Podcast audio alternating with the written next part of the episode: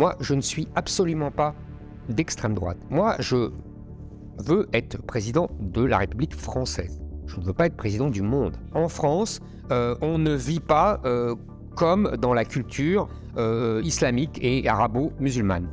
Donc moi, je ne suis pas complotiste. Moi, je, je vois les processus à l'œuvre. La gauche, si vous voulez, de l'époque, je suis de gauche, mais d'ailleurs, j'étais de gauche en 1981. Votre culture, c'est pour chez vous, c'est pour votre, euh, votre enfance. Mais en France, on ne vit pas comme ça. Salut les amis, on se retrouve aujourd'hui pour une grosse interview politique avec Éric Zemmour, ancien candidat à l'élection présidentielle et président de Reconquête. On y a parlé d'identité, d'enjeux civilisationnels, de crise climatique ou d'intelligence artificielle. On a couvert tous les sujets, notamment parce qu'il sort son dernier livre, Je n'ai pas dit mon dernier mot. Évidemment, avec le crayon, il y a toujours cette approche contradictoire de toutes nos interviews et de nos débats. J'espère que cette interview vous plaira. N'hésitez pas à nous dire ce que vous en avez pensé en commentaire et débattez toujours évidemment dans le respect et l'écoute. Ciao Éric Zemmour est-il d'extrême droite? Bah non. Éric Zemmour se présentera-t-il en 2027 Je ne sais pas. Vous savez, dans 4 ans, euh, il peut se passer beaucoup de choses. Éric Zemmour est-il devenu un homme politique? Au sens de politicien, non. Au sens de euh, faire de la politique, c'est-à-dire euh, vouloir euh, défendre des idées et une certaine idée de la France, et oui. La crise climatique est-il le plus grand défi de notre génération? Moi, je pense que le plus grand défi de notre génération, c'est l'islamisation du pays et le grand remplacement. De votre génération. C'est le plus grand défi de votre génération. L'IA va-t-elle tous nous grand remplacer? Alors je lis ça, je lis beaucoup cela. Euh, je, n'ai pas assez de, compétences pour avoir un avis définitif. Je vois bien que euh, ça peut faire des choses euh, qui vont remplacer des, professions. La nouveauté, c'est que pour la première fois, ce ne sont pas des métiers manuels qui sont visés, mais des métiers intellectuels. C'est la grande nouveauté. on n'est plus autant des, ludistes qui cassaient les machines à tisser euh, le, textile. Mais écoutez, je, pense que l'homme s'adapte. Moi, je, crois à l'inventivité humaine. Ben voyant a été un cri de ralliement pour vos soutiens. Êtes-vous devenu un mème? Dit Eric Zemmour dit n'importe ben quoi. voyons. J'ai appelé un autre imam. Ben voyons. en tout cas, j'ai trouvé, eh des, ben trouvé des. Écoutez, je ne sais pas, je suis encore bien le même, mais est-ce que je suis devenu un même J'ai vu que que je les inspirais beaucoup. Ils sont assez drôles d'ailleurs. Euh, ben voyons, vous savez, c'est une réflexion que je faisais euh, naturellement, que je faisais dans la vie de tous les jours et à la télévision. Alors c'est devenu manifestement, nous, dans ma génération, on disait un gimmick. Alors vous, vous appelez ça, je sais pas comment. Euh, voilà, mais bon, ça, ça m'amusait beaucoup parce que j'étais interrompu dans mes discours quand je disais quelque chose qui leur plaisait. on scandait, ben voyons, etc. C'était amusant. Il y avait une complicité qui était née grâce à quelques-unes de mes formules comme ça que, moi je disais au départ euh, naturellement.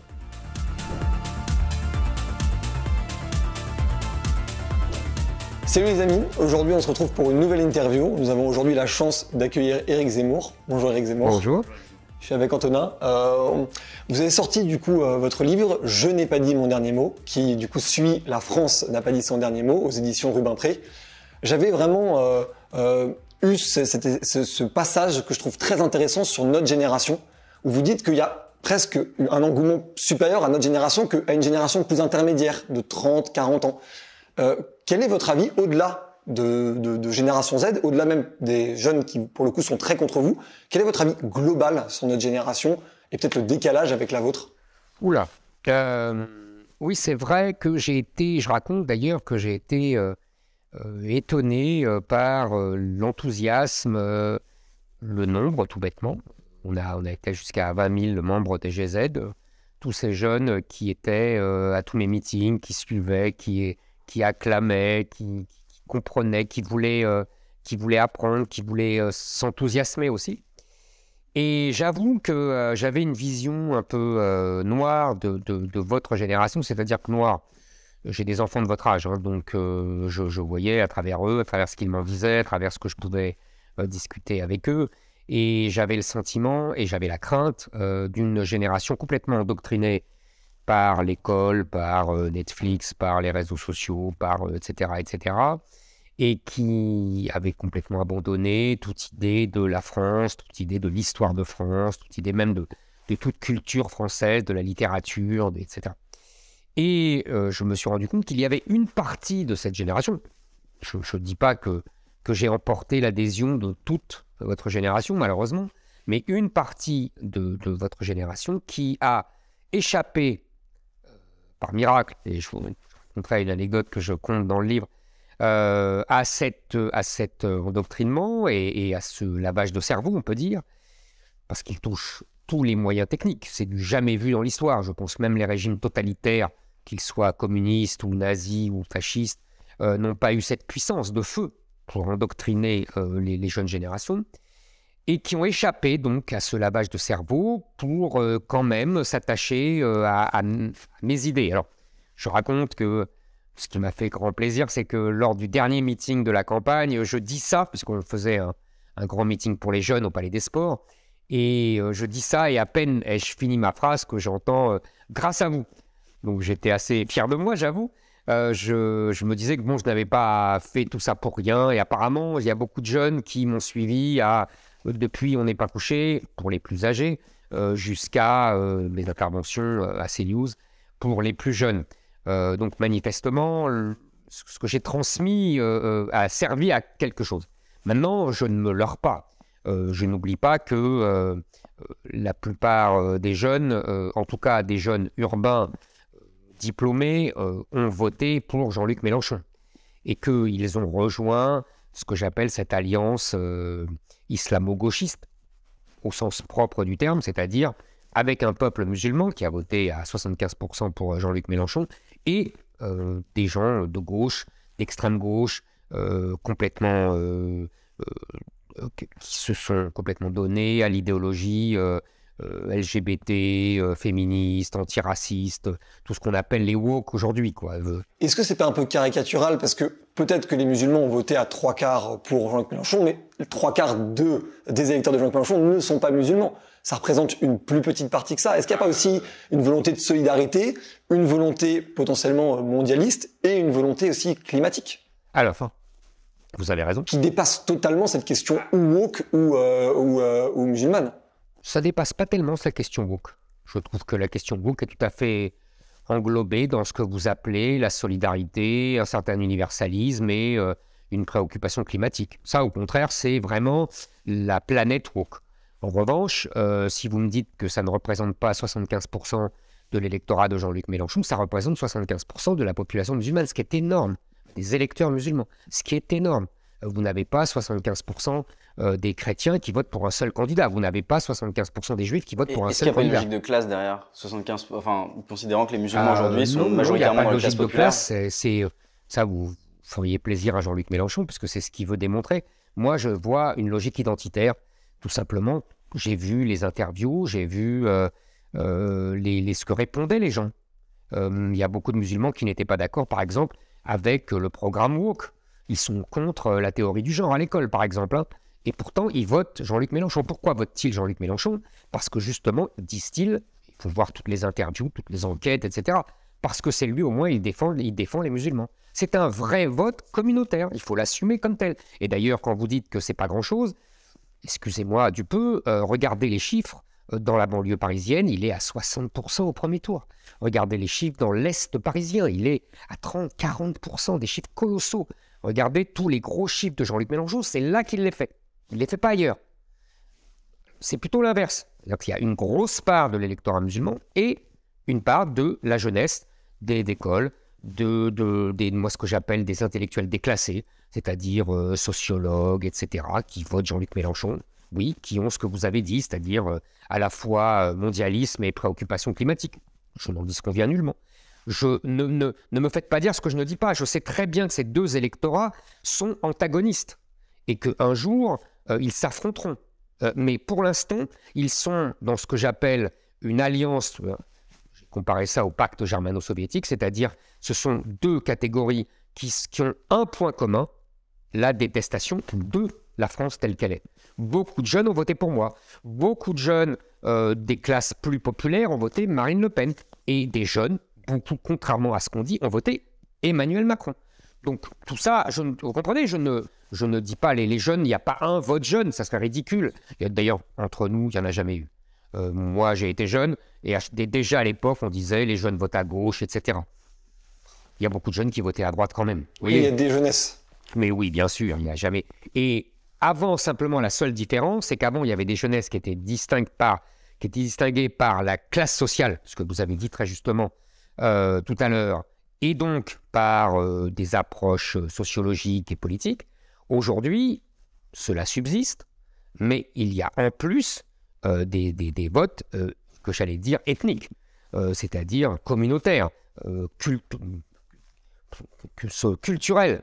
on voit bien qu'il que y a ces distinguos, d'ailleurs, qui se font par quartier. Je vous disais tout à l'heure que, vous, que j'ai des enfants de votre âge ils m'ont très bien expliqué qu'il y a des quartiers où moi j'allais dans ma jeunesse et qui sont désormais euh, interdits à, toute jeune femme euh, blanche et à même aux garçons euh, qui ne sont pas maghrébins ou africains. tout ça existe dans toutes les villes et en particulier à Paris. Donc vous voyez, ça c'est le critère qui s'est rajouté au critère social, socio-idéologique qui a toujours existé depuis la Révolution française. Mais est-ce que Reconquête n'est pas aussi une forme de vote communautaire? Euh, oui, la communauté nationale française.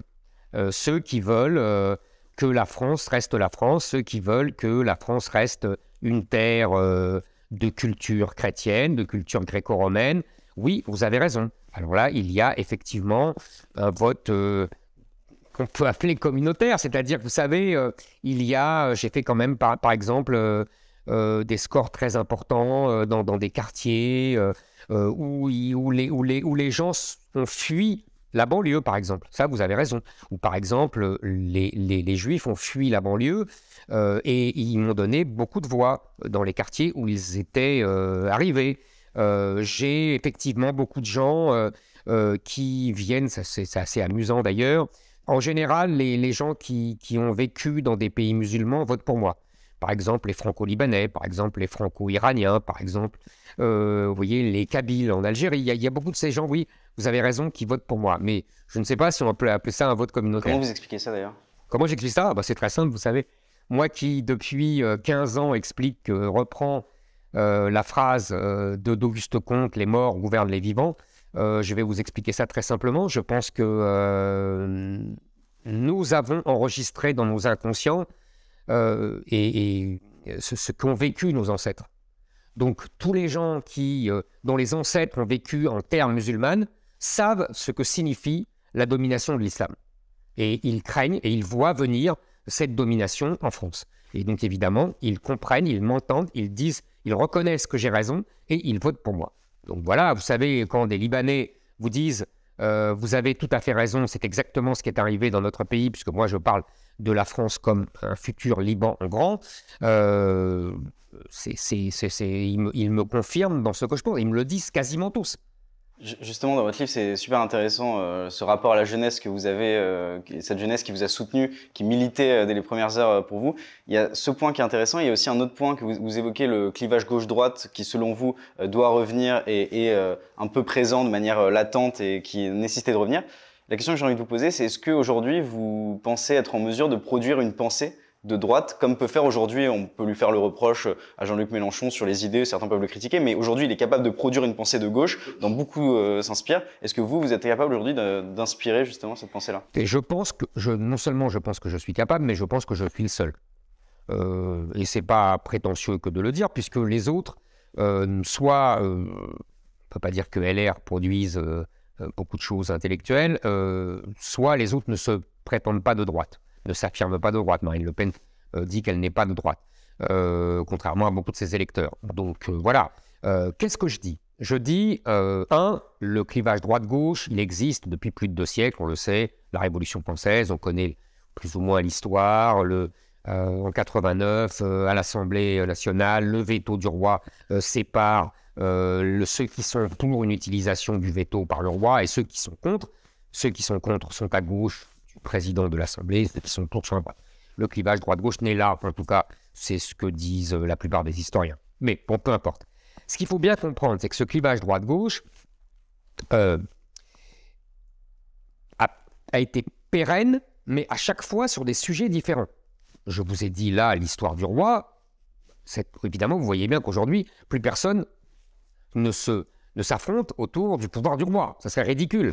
Euh, plus personne n'est anti-républicain. Ça serait grotesque. Il n'y en a plus. En vérité, il n'y en a plus. Il peut y en avoir, hein, mais c'est individuel. Quand je dis il n'y en a plus, vous comprenez. Euh, ça veut dire qu'il n'y a plus de mouvement politique et de mouvement de masse. Il peut y avoir des individus, ils sont tout à fait respectables, qui estiment qu'il euh, faut rétablir le roi, mais ce n'est plus un mouvement politique, comme ça l'a été encore jusque dans l'entre-deux-guerres. Bon, donc, les sujets évoluent. On se bat sur le roi, on se bat sur la République, tout le 19e siècle. Après, on se bat sur la question sociale. Après, on se bat même sur la guerre et la paix. Et puis, ça bascule. Il y a euh, la gauche euh, est belliciste, après elle devient pacifiste. La droite est pacifiste, après elle devient belliciste. Vous voyez, c'est, ça évolue tout ça. Ça, c'est une première chose. La deuxième chose que je veux dire, c'est que c'est toujours la gauche. Je réponds à votre question. C'est toujours la gauche, historiquement, qui détermine ce qu'est le clivage droite-gauche. C'est-à-dire que c'est la gauche qui dit il faut guillotiner le roi. La droite, elle ne met pas le clivage. Pour elle, c'est de toute éternité, il y a un roi. C'est la gauche qui dit il faut prendre de l'argent aux riches parce que les pauvres meurent. La droite, elle dit mais c'est très bien comme ça, euh, ça permet le développement, etc. C'est la gauche qui dit il faut la paix, On euh, dit que la droite dit mais vous êtes fous, les Allemands vont nous écraser. Vous voyez ce que je veux dire? C'est toujours la gauche qui détermine. Parce que la gauche, comme dit très justement le grand écrivain tchèque Kundera, franco-tchèque, puisqu'il est français maintenant aussi, euh, dit la gauche est un mouvement, c'est une marche. Et en fait, peu importe où on va, peu importe ce qu'on fait, l'important c'est de marcher. Et ceux qui ne marchent plus, eh ben, sont basculés à droite. Donc c'est pour ça que je réponds déjà à votre question, c'est-à-dire que quand vous me dites est-ce que vous produisez une pensée de droite, vous avez raison, mais il faut bien comprendre que je produis une pensée de droite adaptée à la gauche d'aujourd'hui. Et donc je pense que la droite doit se positionner en face de cette gauche. Donc elle doit être une droite identitaire, une droite civilisationnelle, une droite qui est hostile à l'islamisation du pays et à la l'hégémonie de la pensée woke. Et pour le travail, on l'a vu dans la discussion sur les retraites, contre le droit à la paresse et autres fadaises euh, de Madame Rousseau et consorts. Bon. Ça, c'est. Donc la pensée de droite, elle se détermine par rapport à la gauche. Ceux qui refusent de mener ce combat-là sont en vérité les alliés objectifs de la gauche. Quand Madame Le Pen ne parle pas d'immigration, ne parle pas d'islam, refuse de voir le grand remplacement, refuse de parler de, de, voir le point commun majeur entre l'islam et l'islamisme, et parle de pouvoir d'achat, c'est très important le pouvoir d'achat pour les gens, etc. Je n'en disconviens nullement. Mais en faisant un axe de sa campagne, elle se soumet à l'idéologie de la gauche. Vous comprenez? Donc, moi, ma, ma, ma, pensée de droite, je voulais définir. Et par ailleurs, ce clivage entre, allez, pour parler vite, pour parler comme Marine Le Pen, patriote et mondialiste. Soyons, prenons ces termes. Quelle est son efficacité? D'abord, je constate que par deux fois, il a permis à Emmanuel Macron de gagner haut la main. Donc, déjà, ça donne plutôt la victoire aux mondialistes à chaque fois. Par ailleurs, pour qu'il ait une, réalité, ce clivage, il, il faudrait que des gens de gauche votent avec des gens de droite contre des mondialistes de gauche et des mondialistes de droite. On le voit au gouvernement, il y a des gens de gauche et il y a des gens de droite. Il y a M. Véran qui était au Parti Socialiste et il y a M. Darmanin qui était à LR. Ça, au moins, eux, ils ont fait l'alliance. Mais de l'autre côté, est-ce que M. Montebourg ou M. Chevènement, euh, pour parler des plus connus, ont voté pour Mme Le Pen? Non. Ils ont voté pour M. Michel Onfray. Michel Onfray. Ils ont voté pour Emmanuel Macron. Dans ce cas-là, dans votre euh, stratégie, parce que le je n'ai pas dit mon dernier mot, on sent bien dans le livre qu'il y a aussi cette volonté de d'aller de l'avant dans votre propre mouvement politique.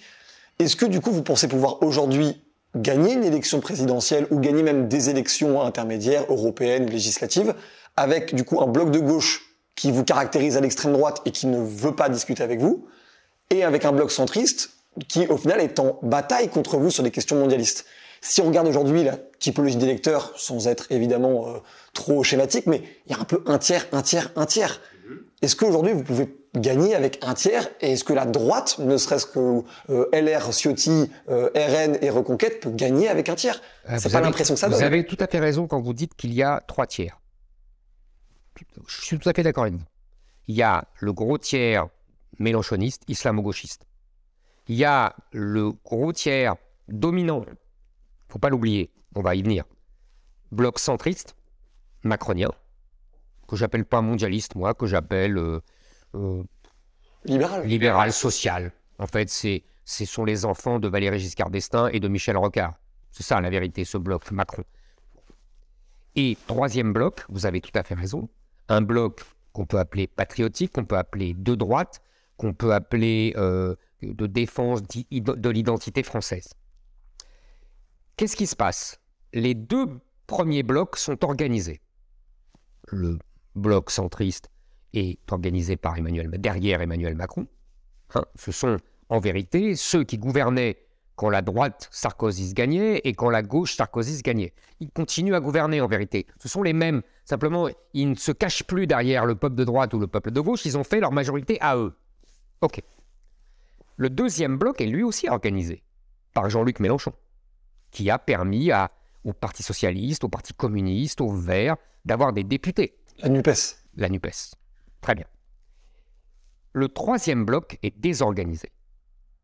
Par la volonté de Marine Le Pen, qui ne veut s'allier à personne, et par la volonté, et qui veut nous tuer, parce que elle pense que euh, nous n'avons aucune légitimité, et surtout, euh, elle a eu tellement peur de, de, de, de, d'être derrière moi que, évidemment, elle en éprouve un certain ressentiment, et des dirigeants aussi de LR, qui ne veulent pas, selon la grande théorie du cordon sanitaire, s'allier à ce que la gauche appelle l'extrême droite. Vous avez raison de le dire. De la gauche appelle l'extrême droite. Je ne suis pas d'extrême droite. Moi, je suis de tradition Vous n'êtes pas d'extrême droite? Ah non. Qu'est-ce que c'est l'extrême droite? Définissons. Parce que les mots ne veulent plus rien dire. Ju- Juste avant de, avant de vous laisser vous répondre là-dessus, vous a- avez vu, j'ai défini les mots Bien, bien- sûr, bien sûr. Mais là-dessus, il y avait une- un passage de Jean Massier, qui est un, un streamer Twitch, donc qui parle beaucoup à notre génération, Ouais. qui était, je trouve, très éloquent sur la question du cordon sanitaire, en prenant l'exemple de la Belgique, en disant que là-bas, des personnes, lui citait, comme Marine Le Pen ou Éric Zemmour, n'y sont pas invitées, et ça permet de faire reculer l'extrême droite, selon lui. La stratégie de dédiabolisation de Marine Le Pen, elle a été accompagnée par un système médiatique qui l'a accueillie partout tout le temps. C'est aussi ça qui a rendu possible cette des dédiabolisation. Oui, mais il y a un moment, c'est- à un moment, le serpent se mord la queue. C'est-à-dire que c'est c'est trop facile. C'est trop facile de En Belgique- justifier en Belgique, euh, la cause par sa conséquence. Et C'est vrai, en arrive- Belgique, ils ne reçoivent En Belgique, c'est interdit à la télé. Et ça marche. Le front, le, le- le front, le, le front républicain, le bon vieux cordon sanitaire en Belgique. Belgique, ça marche. Qu'est-ce que vous, vous pensez de ça? C'est un démocrate, ce monsieur. Euh, Il est, on va dire, il est entre... Il est, oui, il est, il est de gauche, quoi. Il- Mais je croyais que la démocratie, c'était la liberté d'opinion de tous. Et c'était même, dixit, la jurisprudence, une jurisprudence de la Cour européenne, qu'il ne va pas euh, critiquer, le fait de choquer. Oui, après, c'est la, c'est la, la rhétorique de Karl Popper, c'est-à-dire pas de tolérance avec l'intolérance. Non, ça, c'est injuste. Il l'a dit deux siècles avant Karl Poppers. Et ça a fini sous la guillotine. Ça s'appelle la terreur. Pas de liberté pour les ennemis de la liberté. Euh, si, vous, si ce monsieur reprend euh, cette phrase à son compte, qu'il y a jusqu'au bout, mais qu'il assume, ça veut dire tous les adversaires sous la guillotine. C'est ça que ça veut dire. Mais de toute façon, c'est ce que pensent les gens de gauche. Maintenant, je reprends ma terminologie, parce que je suis. Je vais répondre, hein, je vais répondre à votre, à votre réplique. Euh, Qu'est-ce que c'est que l'extrême droite? L'extrême droite, ce sont des gens qui, on parlait du roi tout à l'heure, euh, ont voulu faire tomber la République pour établir un pouvoir monarchique ou un pouvoir tyrannique, dictatorial, etc. Est-ce que je veux, est-ce que j'ai des prétoriens qui vont prendre l'Élysée ou euh, une armée qui va prendre l'Assemblée nationale? Je ne crois pas. Ou alors il faudrait me l'apprendre. Est-ce que euh, je veux renverser les gens par la force? Est-ce que, comme ces gens-là, parce que c'est ce qu'ils font à toutes mes réunions, quand les gens viennent euh, faire dédicacer mes livres, euh, je- j'envoie des gens qui insultent, qui crachent au visage, qui envoient des, des, de vache, des pierres aux gens qui viennent pacifiquement faire signer leurs livres. Est-ce que je fais ça? Non. Est-ce que j'utilise la violence? Non. Est-ce que je veux renverser la République? Non. Moi, je ne suis absolument pas d'extrême droite. Et je vais vous dire mieux. Je vais vous dire mieux. Vous savez, c'est une vieille une vieille combine, j'allais dire, parce que ce n'est rien d'autre, de la gauche de traiter ses adversaires de fascistes. J'ai retrouvé, je vous la montrerai à l'occasion avec plaisir, une affiche du Parti communiste sur laquelle on voit une Marianne bâillonnée avec derrière le général de Gaulle, nous sommes en 1958, et écrit Le fascisme, c'est lui. Vous savez, ce genre d'accusation, je leur laisse. Par ailleurs. Oui, c'est, mais c'est la blague de OSS 117 euh, 2 où il dit. Pas n'importe quelle France. Exactement. Pas la, la dictature, c'est quand on a des bottes et, des, et un bonnet de fourrure, etc. Savez-vous seulement ce que c'est qu'une dictature? Une dictature, c'est quand les gens sont communistes. Déjà, ils ont froid, avec des chapeaux gris et des chaussures à fermeture éclair. C'est ça, une dictature, Dolores. D'accord. Et comment vous appelez un pays qui a comme président un militaire avec les pleins pouvoirs, une police secrète, une seule chaîne de télévision et dont toute l'information est contrôlée par l'État? J'appelle ça la France, mademoiselle. Et pas n'importe laquelle. La France du général de Gaulle. Je mets au défi tous ces gens d'extrême gauche, tous ces gens de gauche, de trouver une seule mesure, je vous dis bien une seule mesure, dans mon programme, qui ne soit pas respectueuse de la République. Je vous mets au défi de regarder dans tout mon programme et dans tout ce que je dis quelque chose qui aurait choqué Jean Jaurès, Léon Gambetta, Léon Blum, tous les hauts dignitaires de la gauche française depuis 150 ans. Même les mesures les plus controversées aujourd'hui, je pense par exemple à cette histoire des prénoms français que je défends. C'était une mesure qui a été mise en application quand ils étaient au pouvoir, qui existe depuis deux siècles, qui a été prise par Napoléon Bonaparte, qui a été appliquée par tous les gens que j'ai cités. Donc il faut arrêter avec ce concept d'extrême gauche. Je suis un républicain, un vrai. Ce sont eux qui ont trahi la République. La République, c'est le pouvoir du peuple, le suffrage universel. C'est l'assimilation, la République. C'est l'assimilation. C'est la loi et l'ordre. Hein. Ce n'est pas euh, le pouvoir de la rue. Euh, Je peux vous dire, je peux vous raconter, on peut faire l'émission sur la façon dont la République, puisqu'ils n'ont que ce mot à la bouche, a traité les gens qui euh, se révoltaient dans la rue et qui, en 1848, en 1870, euh, euh, Jules Mock en 47, je peux vous raconter ce que les, comment a traité la République euh, les gens qui étaient dans la rue. hein. C'est pas moi qui fait tirer dans la foule et qui fait des dizaines de morts. C'est la République. Maintenant, allez-y. J'ai- J'allais poser la question qui est d'extrême droite dans ce cas-là? Qui, qui- Est-ce qu'il y, a- y des gens aujourd'hui en France, dans le dans la, dans la spectre politique, qui sont d'extrême droite Il y en a sûrement, mais ils sont, comment vous dire, microscopiques. Ah, Jean-Marie Le Pen n'est pas d'extrême droite Jean-Marie Le Pen, c'est un. Comment vous dire euh, Jean-Marie Le Pen, il n'a jamais voulu renverser la République. Il a respecté les, les- les- les institutions. Il a, il a, il s'est- il a sollicité les, votes démocratiques. Il, est, il, était, il était, très vieux monsieur maintenant, euh, il était pour un pouvoir autoritaire. Mais d'ailleurs, souvenez-vous, ah, vous êtes peut-être un peu jeune, mais euh, après euh, l'élection de 2002, qu'il avait arrivé au second tour et qui a éliminé Lionel Jospin, Lionel Jospin a écrit un livre dans lequel il a écrit, je sais, je l'ai reçu quand j'étais à On n'est pas couché. Et vous pouvez regarder sur YouTube, puisque vous êtes cette génération qui sait faire ça. Euh, vous pouvez aller regarder. YouTube là d'ailleurs dans Vous pouvez, bah, vous pouvez aller regarder notre échange. Et vous verrez ce qu'il dit. Il dit il n'y avait aucun danger fasciste. C'est un mythe. Et il dit, Jean-Marie Le Pen est de tradition autoritaire, il dit je, la, je conteste ses idées, dit-il. C'est la moindre des choses pour un, un Premier ministre socialiste, euh, mais il n'était pas fasciste. Lionel Jospin, ce n'est pas moi qui le dis. Et j'invite vraiment tous vos, vos téléspectateurs à aller voir cette séquence. Et ce qui était alors inexact et faux du point de vue de l'analyse politique, c'était de nous dire que le lepénisme était un fascisme. On est d'accord. Le lepénisme est un mouvement d'extrême droite, à tendance xénophobe, euh, extrêmement autoritaire, euh, mais ça n'est pas un mouvement fasciste. C'est évident. Je vous répète, cette histoire d'extrême droite, c'est un truc politique. C'est tout, c'est rien d'autre.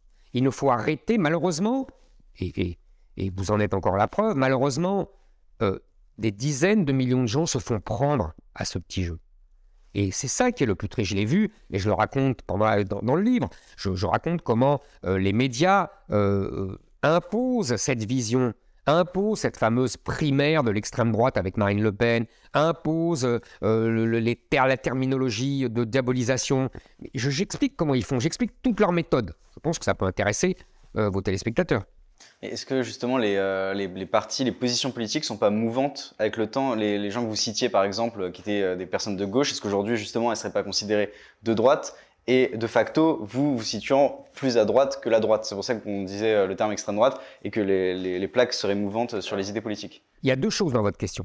Il y a la première, ce que, ce que ce que je suis tout à fait d'accord, c'est que c'est la gauche, vous voyez, vous allez dans mon sens. C'est la gauche qui avance, qui avance toujours. C'est les idées politiques. C'est pas et la gauche Non, non, avance non, avec la droite. gauche. C'est la gauche. C'est la gauche qui était républicaine, qui était assimilationniste, qui était euh, euh, contre l'immigration parce que ça faisait baisser les salaires, ça permettait aux patrons de baisser les salaires, de la CGT dans les années 30 jusqu'à Georges Marchais en 1981. C'est le discours de la gauche, et même de la gauche communiste. Mais si, si la gauche n'avait pas avancé, vous seriez de gauche ou royaliste encore? Mais, mais moi, je serais de gauche. Ouais. La gauche, si vous voulez, de l'époque, euh, je suis de gauche. Mais d'ailleurs, euh, euh, été de gauche en 1981. J'ai quitté la gauche parce que la gauche a fait mouvement. La gauche a inventé SOS Racisme. La gauche a commencé à mettre la race dans, le, dans, le, dans la politique. C'est la gauche qui fait ça. C'est plus, plus la droite. hein. C'est la gauche qui se couche devant les quatre filles voilées de 1989 à Creil. Pour moi, c'est le basculement. D'ailleurs, pas seulement pour moi. Vous lisez Madame Badinter, vous lisez Monsieur Finkielkraut, les gens de gauche, ils ne disent pas autre chose que moi. La gauche, c'est ce que définit la gauche à un moment donné. Donc je continue avec vos trois tiers parce que c'était intéressant. Bien sûr. Euh, cette gauche-là, donc, c'est le peuple islamo-gauchiste que je vous ai défini. Au milieu, c'est important, hein, au milieu, qu'est-ce qu'il y a? Il y a le bloc centriste. On peut l'appeler macronien, mais dans quatre ans, il ne sera plus macronien. Ce sera peut-être Édouard Philippe, ce sera peut-être, voyez, euh, un Bruno Le Maire. Bruno Le Maire, François Bayrou, peu importe. C'est la même chose. Qui vote pour ces gens-là D'abord, contrairement au mythe euh, véhiculé en particulier par le Rassemblement national, euh, ce ne sont pas, euh, il n'y a pas une opposition entre les classes populaires d'un côté qui voteraient Marine Le Pen et euh, les les- les- les, les bourgeois, enfin vous les appelez comme vous voulez, le bloc élitaire, comme dit euh, Jérôme Sainte-Marie, euh, euh, le, le conseiller qui murmure à l'oreille de Marine Le Pen, contre le bloc populaire. Il est démontré aujourd'hui, je vous, je- je vous renvoie aux dernières démonstrations de Patrick Buisson, et qui est tiré d'ailleurs d'une étude de, de- de- du CEVIPOF de Sciences Po. Au second tour de la présidentielle en 2022, 31% des classes populaires ont voté Emmanuel Macron. Ce qui est énorme. 29% ont voté Marine Le Pen. 34% se sont abstenus. Donc déjà, on sort de ce clivage euh, soigneusement euh, mis en avant euh, par beaucoup. Qu'est-ce qu'il y a en fait comme clivage? Emmanuel Macron, c'est le camp des gens âgés. C'est le camp des boomers. Il y a des jeunes, bien sûr, qui votent pour Emmanuel Macron. hein. Ne me faites pas dire ce que je n'ai pas dit. Il y a des gens de 30 ans, il y a des gens de 40 ans. hein. Encore une fois, j'essaye de parler en grande masse, parce que c'est la seule façon d'interpréter correctement. Mais il y a toujours des individus différents, comme dans tout.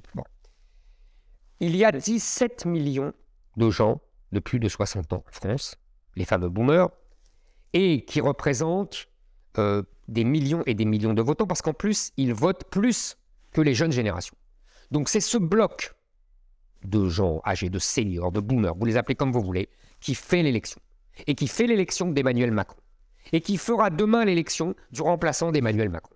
Parce que ce bloc-là ne veut pas voter pour Marine Le Pen. Euh, Je pense par ailleurs que pour eux, Emmanuel Macron incarne, et on l'a vu lors des deux débats, euh, beaucoup mieux que Marine Le Pen, le niveau euh, socio-culturel, je dirais, auquel ils, mettent la politique. Euh, par ailleurs, ils ne veulent pas du chaos, ils ne veulent pas du socialisme de Marine Le Pen. Euh, ils ont souvent euh, des biens, ils ont souvent une petite épargne, et ils ne tiennent pas à ce qu'on revienne à la retraite à 60 ans qui empêcherait de payer leur retraite, euh, et qu'on augmente les impôts de façon démesurée pour financer des mesures sociales à poison. Vous voyez, donc ils- ils ne veulent pas de tout ça. Donc ils ne votent pas Marine Le Pen. Par ailleurs, par ailleurs, insister, comme elle le fait, sur euh, l'Europe et sur le souverainisme les, leur déplaît. C'est-à-dire que ces gens-là sont euh, favorables à l'Europe pour des tas de raisons historiques, parce que c'est la génération d'après-guerre, etc., etc. Donc, encore une fois, ils voteront.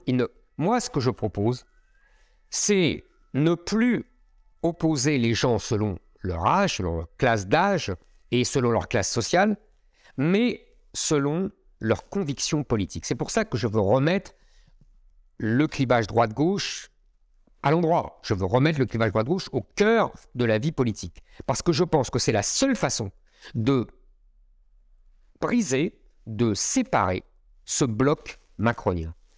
Les gens, les macroniens de droite reviendront à droite et les macroniens de gauche reviendront à gauche. Sinon, c'est la victoire assurée à ce bloc macronien pendant 20 ans.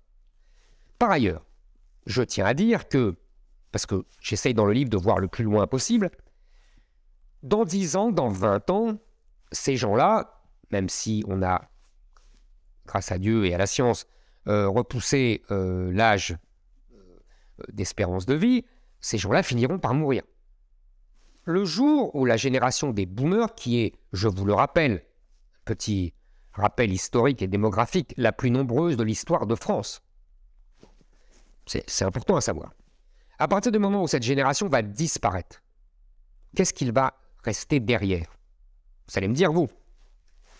C'est-à-dire. Mais pas, que nous d'ailleurs, il y a quand même un... Dans 20 ans, il y aura encore. Bien sûr. Il y aura, de, encore là. Il y aura de nouveaux, il y aura, il y aura de nouveaux votants. Absolument. Mais qu'est-ce qui va rester? Il va rester un énorme peuple islamo-gauchiste.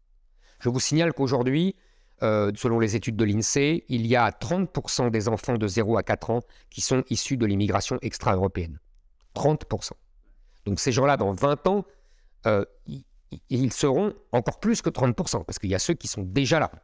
Euh, vous avez aujourd'hui, on a donné les chiffres récemment, 19 millions de gens sur trois générations qui sont en lien avec l'immigration depuis, depuis 50 ans. Non, sur ce chiffre des 30%, justement, euh, j'ai vérifié parce que ça me paraissait euh, surprenant aussi. Et en vérifiant, c'est 24,6% euh, des enfants de moins de 4 ans qui sont issus de la première ou de la seconde génération, dont 13% de ces 24,6% qui sont, dont les deux parents sont immigrés. Donc, donc ça représente, en fait, vous faites un comparatif avec les 3%, je crois, des personnes de 80, de 80 ans. Exactement. En vrai, si on refait le calcul aujourd'hui, on est à peu près en souci entre 3 à 5 vous avez, vous avez, c'est pas 24, c'est dans mon mémoire 29,6. Vous avez noté 29,6, mais de ce que j'ai trouvé, c'était 24,6, mais peut-être 29,6, on peut, s'accorder sur le. je peux vous dire qu'il y a d'autres chiffres qui prouvent ça. Vous allez, vous reprenez les chiffres euh, de France Stratégie qui a donné des chiffres de 0 à 18 ans euh, dans d'innombrables villes et vous verrez qu'on est à 40, à 50, à 60%, à 70% dans la banlieue parisienne. Vous voyez? Le, métissage euh, ou le fait d'avoir des parents immigrés ne fait pas de nous quelqu'un qui n'est pas français. Est-ce que j'ai dit qu'ils n'étaient pas français parce qu'ils votent Non, mais ça, vous, ça, ça, a l'air de vous inquiéter pour l'avenir de la France ah qui est votre cause. Ah oui, oui, ça m'inquiète, oui. Les deux ne sont pas forcément liés. Bah, si vous voulez, quand vous avez... Euh, vous savez, être français, qu'est-ce que c'est? Ça nous mène à une discussion très importante. C'est pas seulement avoir une carte d'identité française. Ça, ça permet de voter très bien. Je ne, je ne dénie à personne le droit d'être français et d'être de voter.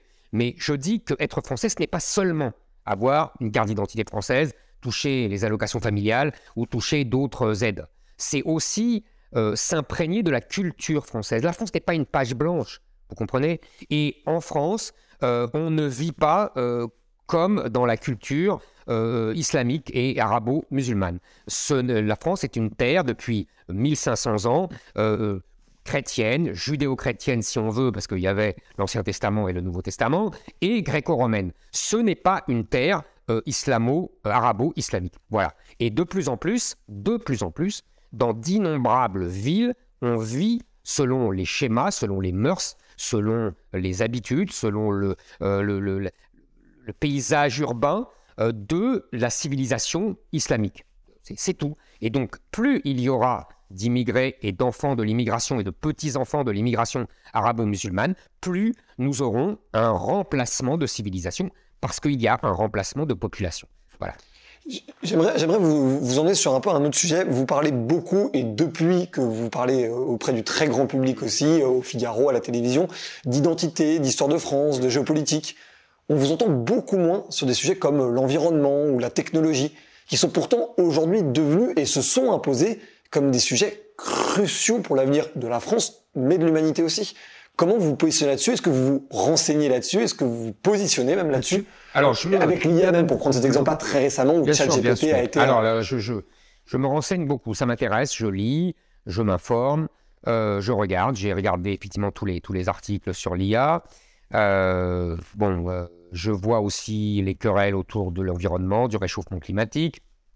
J'essaye de compenser la lecture euh, du résumé, parce que tout le monde ne lit que le résumé, moi compris, du, du GIEC. Et Les rapports du GIEC, en même temps, ils sont. Exactement, sont mais, oui, mais là, ce qu'on m'a expliqué, ce qui n'est pas inintéressant, c'est que les rapports du GIEC sont beaucoup plus équilibrés, parce qu'il y a des positions différentes. Quand il y a le résumé, en revanche, il est euh, euh, concentré et il est surtout orienté vers toujours plus de, euh, de, de- de- de- d'inquiétude, si vous voulez. Maintenant, je, je ne, je ne nie pas qu'il y a un réchauffement climatique. D'ailleurs, il me suffit de discuter avec les agriculteurs, euh, vous voyez, dans toute la France, par où tout je passe, et qui me disent Ah bah oui, euh, là, il y a un réchauffement, là, euh, là, ça va pas, on a avancé telle récolte, etc. etc. Donc, vous voyez, évidemment que ça existe. Ça, c'est une première chose. Deuxième chose, moi, j'ai toujours vu que l'homme s'adapterait. L'homme s'adapte, c'est comme ça. Ça ne veut pas dire qu'il ne faut rien faire. Mais l'homme s'adapte à toutes les évolutions du climat, de la Terre, etc. Troisièmement, et c'est là où on en vient, vous me dites, vous ne parlez pas beaucoup. Euh, moi, je veux être président de la République française. Je ne veux pas être président du monde. Je, n'ai pas cette ambition. Euh, je sais qu'il y en a d'autres qui veulent sauver le monde, sauver la planète. Ils sont beaucoup plus ambitieux que moi. Moi, je veux simplement sauver la France. La France représente 1% des émissions de CO2. Ça compte pas les émissions importées, mais Vous avez tout à fait raison. c'est. Je, je, Vous avez je, tout à fait raison. c'est. C'est très juste ce que vous dites. Ça prouve d'ailleurs qu'on n'a plus d'industrie. Vous avez tout à fait raison. Alors là, je, suis dans vo- je vais dans votre sens. Euh, c'est très juste. Je sais. Et, et vous avez raison. Mais il n'empêche que, euh, en attendant, moi, je veux bien qu'on représente davantage euh, si on avait une industrie chez nous. Là, pour l'instant, c'est uniquement notre consommation qui représente davantage. On est d'accord. Bon. Et qui enrichit les autres.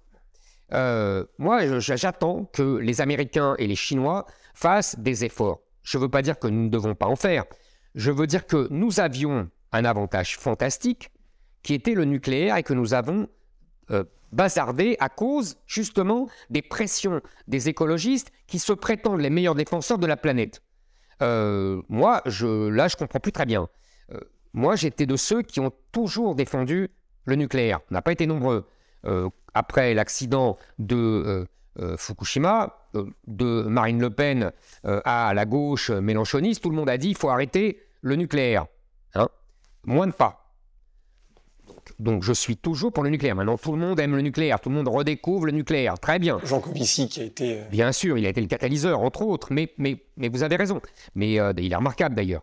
Mais euh, vous voyez, je me renseigne, je l'ai vu, je l'ai, je l'ai lu, j'ai même lu sa bande dessinée. Euh, C'est rare d'ailleurs de voir un, homme en France comme Jean Covici aussi plébiscité par. Bien sûr, bien sûr. Euh, c'est normal parce qu'il y a eu une évolution. Vous savez, je me souviens, il y a encore 2-3 ans, quand j'étais sur CNews, j'avais débattu avec Madame Pannier-Runacher, qui était euh, à l'époque la ministre chargée de ces questions et qui défendait le 50%, le quota de 50% d'énergie nucléaire par rapport à notre consommation totale d'électricité. Et je lui disais, mais pourquoi 50% Pourquoi pas 30%, 40%, 20% Elle était incapable de répondre à ça. Et je vois que maintenant, elle va renoncer aux 50%. J'ai envie de lui dire, coucou, hein, euh, qu'est-ce que vous disiez il y a trois ans, madame? Euh, Voilà, ça c'est la politique. c'est désolant, mais c'est comme ça. Donc, alors maintenant, et je voudrais dire que je veux bien qu'on fasse des efforts, mais pas au prix de s'aborder notre industrie automobile, par exemple, avec les 100 000 emplois qui vont avec. Là, on est en train euh, euh, de s'aborder notre industrie euh, automobile thermique, alors qu'on avait de l'avance avec les Allemands, évidemment, par rapport aux Chinois, et on est en train de leur donner les clés de notre future industrie automobile, parce que l'industrie automobile électrique, que ce soit la construction des batteries ou les, des voitures, les Chinois ont de l'avance. Et d'ailleurs, je ne suis même pas sûr que ça soit mieux, vous voyez, pour les émissions de CO2. D'après- ce que je lis, il est même pas sûr que ces voitures électriques, parce qu'elles sont plus lourdes, euh, aient vraiment un effet inférieur. Dans, dans tous les cas, le thermique est voué à disparaître euh, de manière générale sur les voitures, euh, dans les voitures, dans l'utilisation des voitures. Pourquoi? L'utilisation des voitures thermiques. euh, Et bah, pourquoi? L'affaire n'est pas dite. D'abord, vous allez voir que dans tous les pays hors Occident, ils vont continuer à faire rouler des voitures thermiques, en Afrique, en Asie, etc. Deuxièmement, vous avez vu que là, depuis quelques semaines, les Allemands refusent l'objectif de l'Union européenne à 2035 parce qu'ils ont compris qu'ils étaient en train de tuer leur industrie. Et eux, leur industrie automobile, c'est pas comme nous, hein. c'est vital, euh, c'est un truc énorme, c'est des centaines de milliards d'excédents de ventes à la Chine et aux États-Unis. Euh, c'est c'est une industrie, vous savez, Madame Merkel disait, aucun chancelier allemand ne peut aller contre les intérêts de l'industrie automobile allemande. Euh, c'est- c'est un truc colossal, sans mauvais jeu de mots. Euh, Ce qui a d'ailleurs été le truc échangé par les Allemands contre les taxes des GAFAM en Europe. Exactement, entre autres. Non, mais de toute façon, ils sacrifieront tout à leur industrie automobile. Donc là, la messe n'est pas dite. Mais je voudrais dire une dernière chose sur l'environnement, etc. Euh, moi, je ne me sens pas moins euh, euh, amoureux de la planète que les, les- les militants qui, qui euh, de, de, de, l'huile ou je sais pas quoi sur les tableaux de Van Gogh.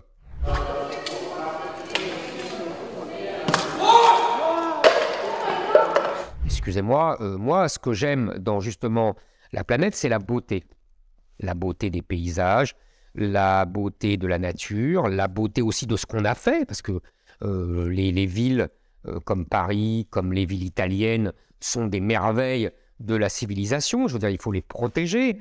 Euh, je, je ne vois pas les écologistes se mobiliser pour ce combat-là.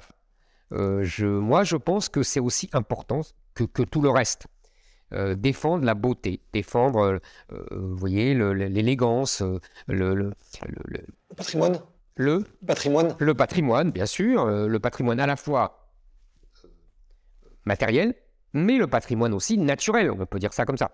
Euh, donc je, pense que là, il y a une vraie écologie, qu'on pourrait qualifier de droite, si on veut, et, qui permet de préserver, qui veut conserver. D'ailleurs, au départ, euh, l'écologie est une notion idéologique de droite. À l'époque, la gauche ne jure que par le progrès, l'industrie, les usines de cheminées, euh, etc. Vous voyez que la gauche et la droite, ça change. Et vous voyez que c'est toujours la gauche qui définit que- qu'est-ce qu'est le clivage droite-gauche. Je voulais revenir euh, sur ce qu'on avait abordé tout à l'heure avec la notion un peu d'extrême droite. Souvent, on peut vous taxer, euh, certains vous taxent d'extrême droite, notamment sur, sur le, thème du grand remplacement que vous euh, assez régulièrement. Et euh, je trouvais ça intéressant justement de comparer ça même avec ce qu'on peut voir par exemple euh, aux États-Unis. J'avais lu un article récemment qui expliquait qu'il y avait une peur aux États-Unis de certains euh, que les, le- les hispanophones allaient euh, rempla- grand remplacer, euh, pour reprendre euh, votre théorie, euh, les, les Américains qui parlaient anglais, etc. Et justement, en fait, on se rendait compte que les hispanophones étant issus de classes plus, popu- plus populaires ne souhaitaient pas forcément reprendre la langue de leurs parents, mais bien apprendre l'anglais et s'intégrer euh, dans la culture américaine. Est-ce que c'est pas aussi ce qui va se passer naturellement en France? Est-ce que votre peur, c'est pas juste une peur justement de l'islam fondamentalement que d'une population immigrée qui pourrait totalement s'intégrer, qui aurait envie même de s'intégrer dans une France euh, nouvelle Je souris parce que euh, je ne sais pas quel âge vous avez, mais vous me rajeunissez. 25 ans. J'ai entendu euh, ces arguments quand moi, j'avais 25 ans. Et vous voyez où on en est. Euh, donc ça me, ça me fait plaisir et en même temps, euh, ça me désole. Parce que, euh, bon, moi, quand j'avais 25 ans, on pouvait encore avoir ce genre de naïveté. Je, ne pensais pas qu'on qu'on pût encore l'avoir euh, aujourd'hui avec tout ce qu'on voit. Mais ce sont toujours les mêmes arguments. D'ailleurs, euh, vous savez, aux États-Unis, même, euh, la question se pose sérieusement. C'est-à-dire qu'aujourd'hui, dans toute euh, la bande de Sud, Floride, Texas, etc., les campagnes électorales se font en anglais et en espagnol. Il n'y a pas de langue officielle aux États-Unis aussi. euh, la langue anglaise n'est pas la langue officielle. euh. Oui, enfin bon, l'anglais est quand même la langue officielle des États-Unis. Il y a eu quand même un vote au, Sénat euh, là-dessus, il, y a- deux siècles. Nous avons un problème supplémentaire. C'est que là, ce renversement de population au profit des catholiques hispaniques, je dis pas espagnols, bien sûr, hispaniques, au détriment des protestants anglo-saxons, c'est, si je laisse dire, une querelle interne au christianisme. Nous, nous avons en plus un problème qui est que la plupart de nos nouveaux arrivants sont de culture, de mœurs islamiques, musulmanes. Et donc, il y a, euh, si vous voulez, euh, entre la civilisation islamique et la civilisation chrétienne gréco-romaine, un conflit qui date de la naissance de l'islam et qui n'a en vérité jamais cessé, avec des vagues de flux et de reflux, Je ne vais pas vous refaire toute l'histoire euh, des invasions islamiques depuis le 7e siècle jusqu'à euh, jusqu'au siège de Constantinople en 1450, la prise de Constantinople en 1453, le siège de Vienne en 1683, vous voyez, et les, les, batailles entre les croisés, comme disent les gens de Daesh, et les musulmans, et les mahométans, comme on disait au XVIIIe siècle. C'est une histoire qui, s'est continuée dans la colonisation et dans la décolonisation. Je pense qu'aujourd'hui, nous sommes dans une vague de reflux, c'est-à-dire qu'il y a une colonisation des terres chrétiennes, et en particulier de toute l'Europe et en particulier de la France, par euh, la civilisation islamique qui, par ses immigrés, envahit et colonise les terres, euh, des, terres chrétiennes, qui sort de son ère civilisationnelle, euh, où elle était contenue depuis mille ans. Vous savez, c'est vieux comme l'histoire.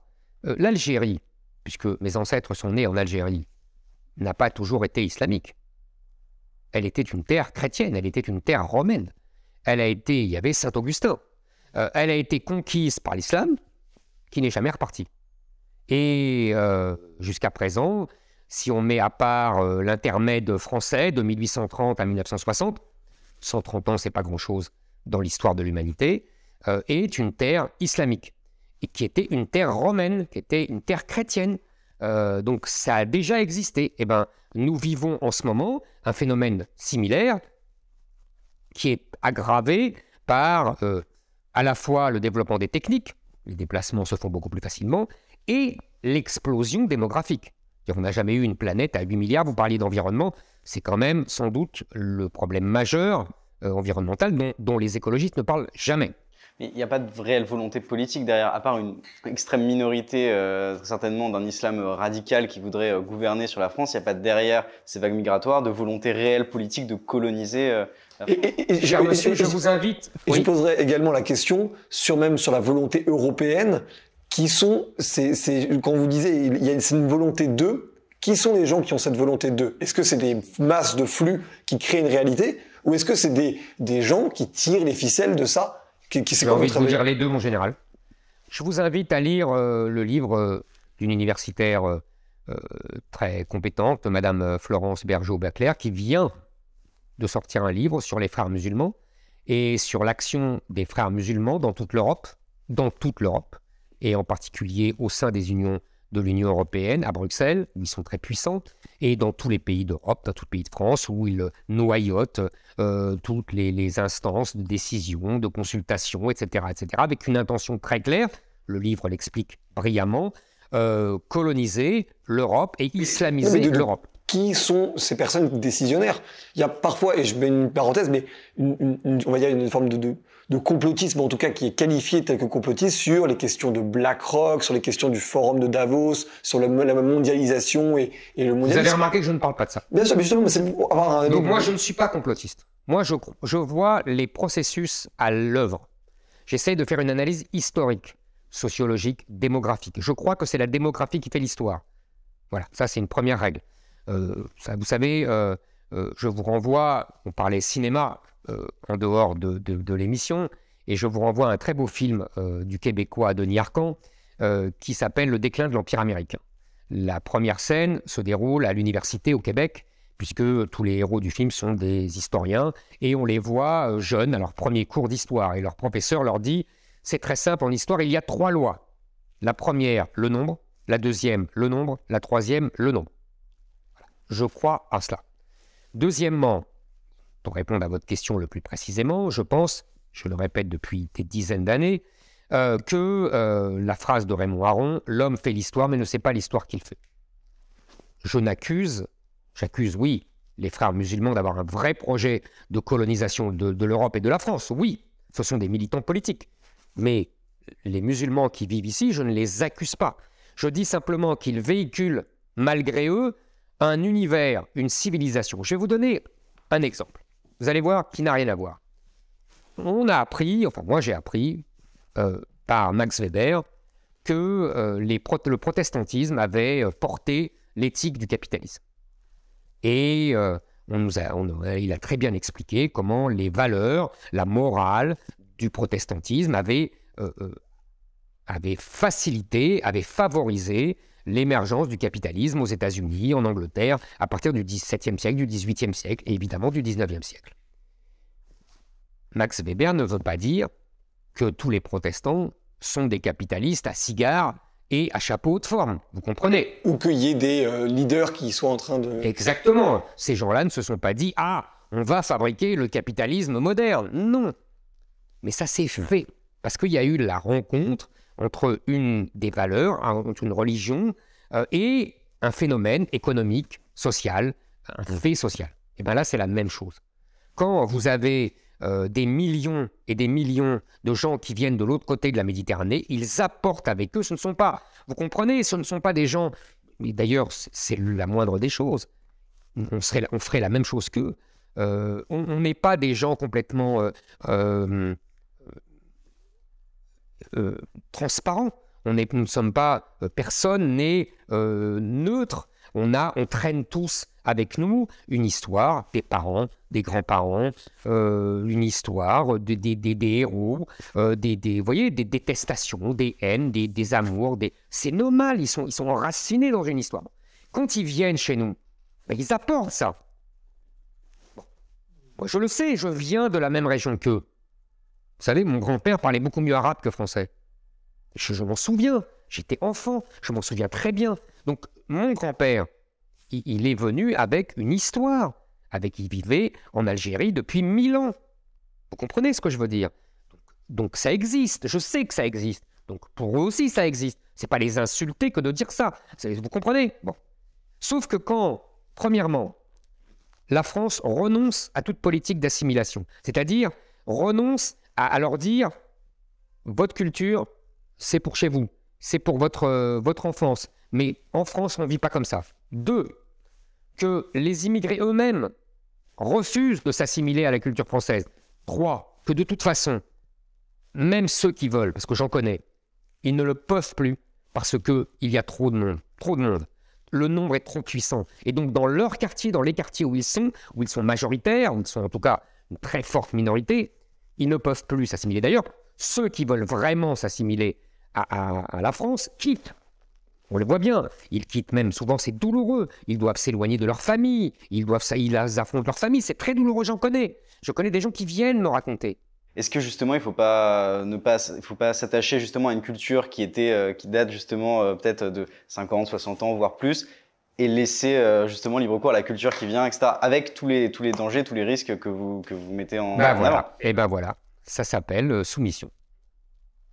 Si vous voulez être gentil, euh, ça s'appelle créolisation, comme dit Jean-Luc Mélenchon. Mais qu'est-ce que ça veut dire? Ça veut dire le plus nombreux gagne.